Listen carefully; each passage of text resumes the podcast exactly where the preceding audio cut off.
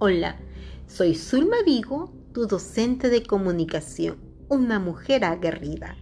En esta vez quiero compartir contigo la segunda lectura para tus prácticas de la lectura oral titulada La Mesa del Cóndor, que es una tradición oral de la Amazonía del Ecuador, pues esta lectura ha sido extraída de Antología 4.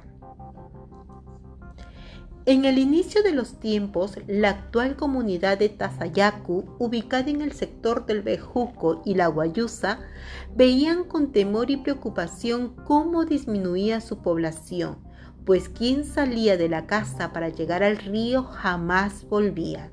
Los brujos se reunían cada semana con el afán de resolver el misterio, pero ni la ayahuasca ni los ayunos lograban descifrar el enigma de estas continuas y extrañas desapariciones.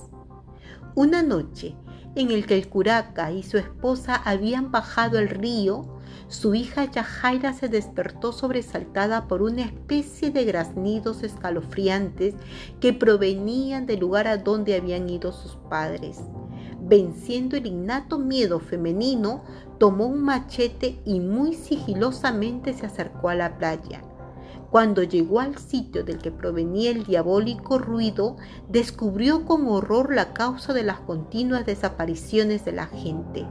Allí, a pocos metros del lugar donde ella se encontraba, un gigantesco cóndor posado sobre una inmensa roja volcánica de color rojizo oscuro engullía plácidamente los restos de dos seres humanos, los padres de Yajaira la hermosa chica quedó paralizada de espanto, quiso gritar y su voz se negó a abandonar el refugio de su garganta.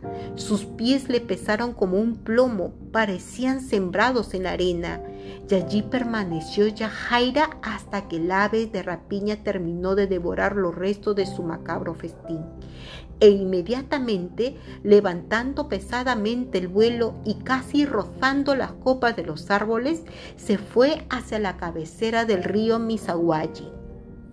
La espantosa noticia se regó como comején en árbol viejo.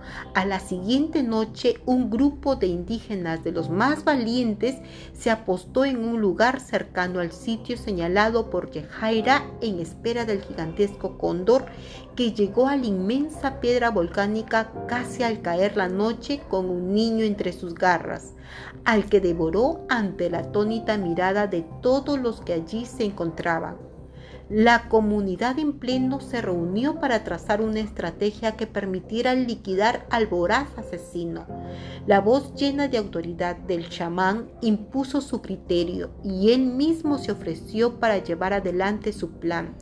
Después de tres días de ayuno, salió con una ashanga para traer un cargamento de pungara. Con este material cubrió la enorme piedra y la convirtió en una rujilla rumi en la que forzosamente tenía que posarse el cóndor para comer y esperó junto con los indígenas más aguerridos de la comunidad. Al llegar la noche apareció la gigantesca ave con una mujer entre sus garras. Cuando se disponía a engullir su desafortunada víctima, todos los hombres del Tazayacu salieron de sus escondites con sus antorchas encendidas y las lanzas de chonta dispuestas para el enfrentamiento. El gigantesco cóndor, al darse cuenta del ataque, quiso inmediatamente levantar el vuelo, pero no pudo. Estaba pegado a la enorme roca volcánica. Los indígenas acometieron con valor y coraje. Fueron necesarias 60 lanzas para intentar acabar con la vida del anga. Ya mal herida, lo arrastraron entre todos hasta el playón del río, donde hicieron una enorme jogata y lo quemaron. El ave en sus últimos estertores lanzaba escalofriantes aladridos. Al cesar estos entre el olor de plumas y carne chamuscada, se escucharon quejidos de personas y lamentos inexplicables que brotaban de las llamas que consumían los restos del gigantesco cóndor.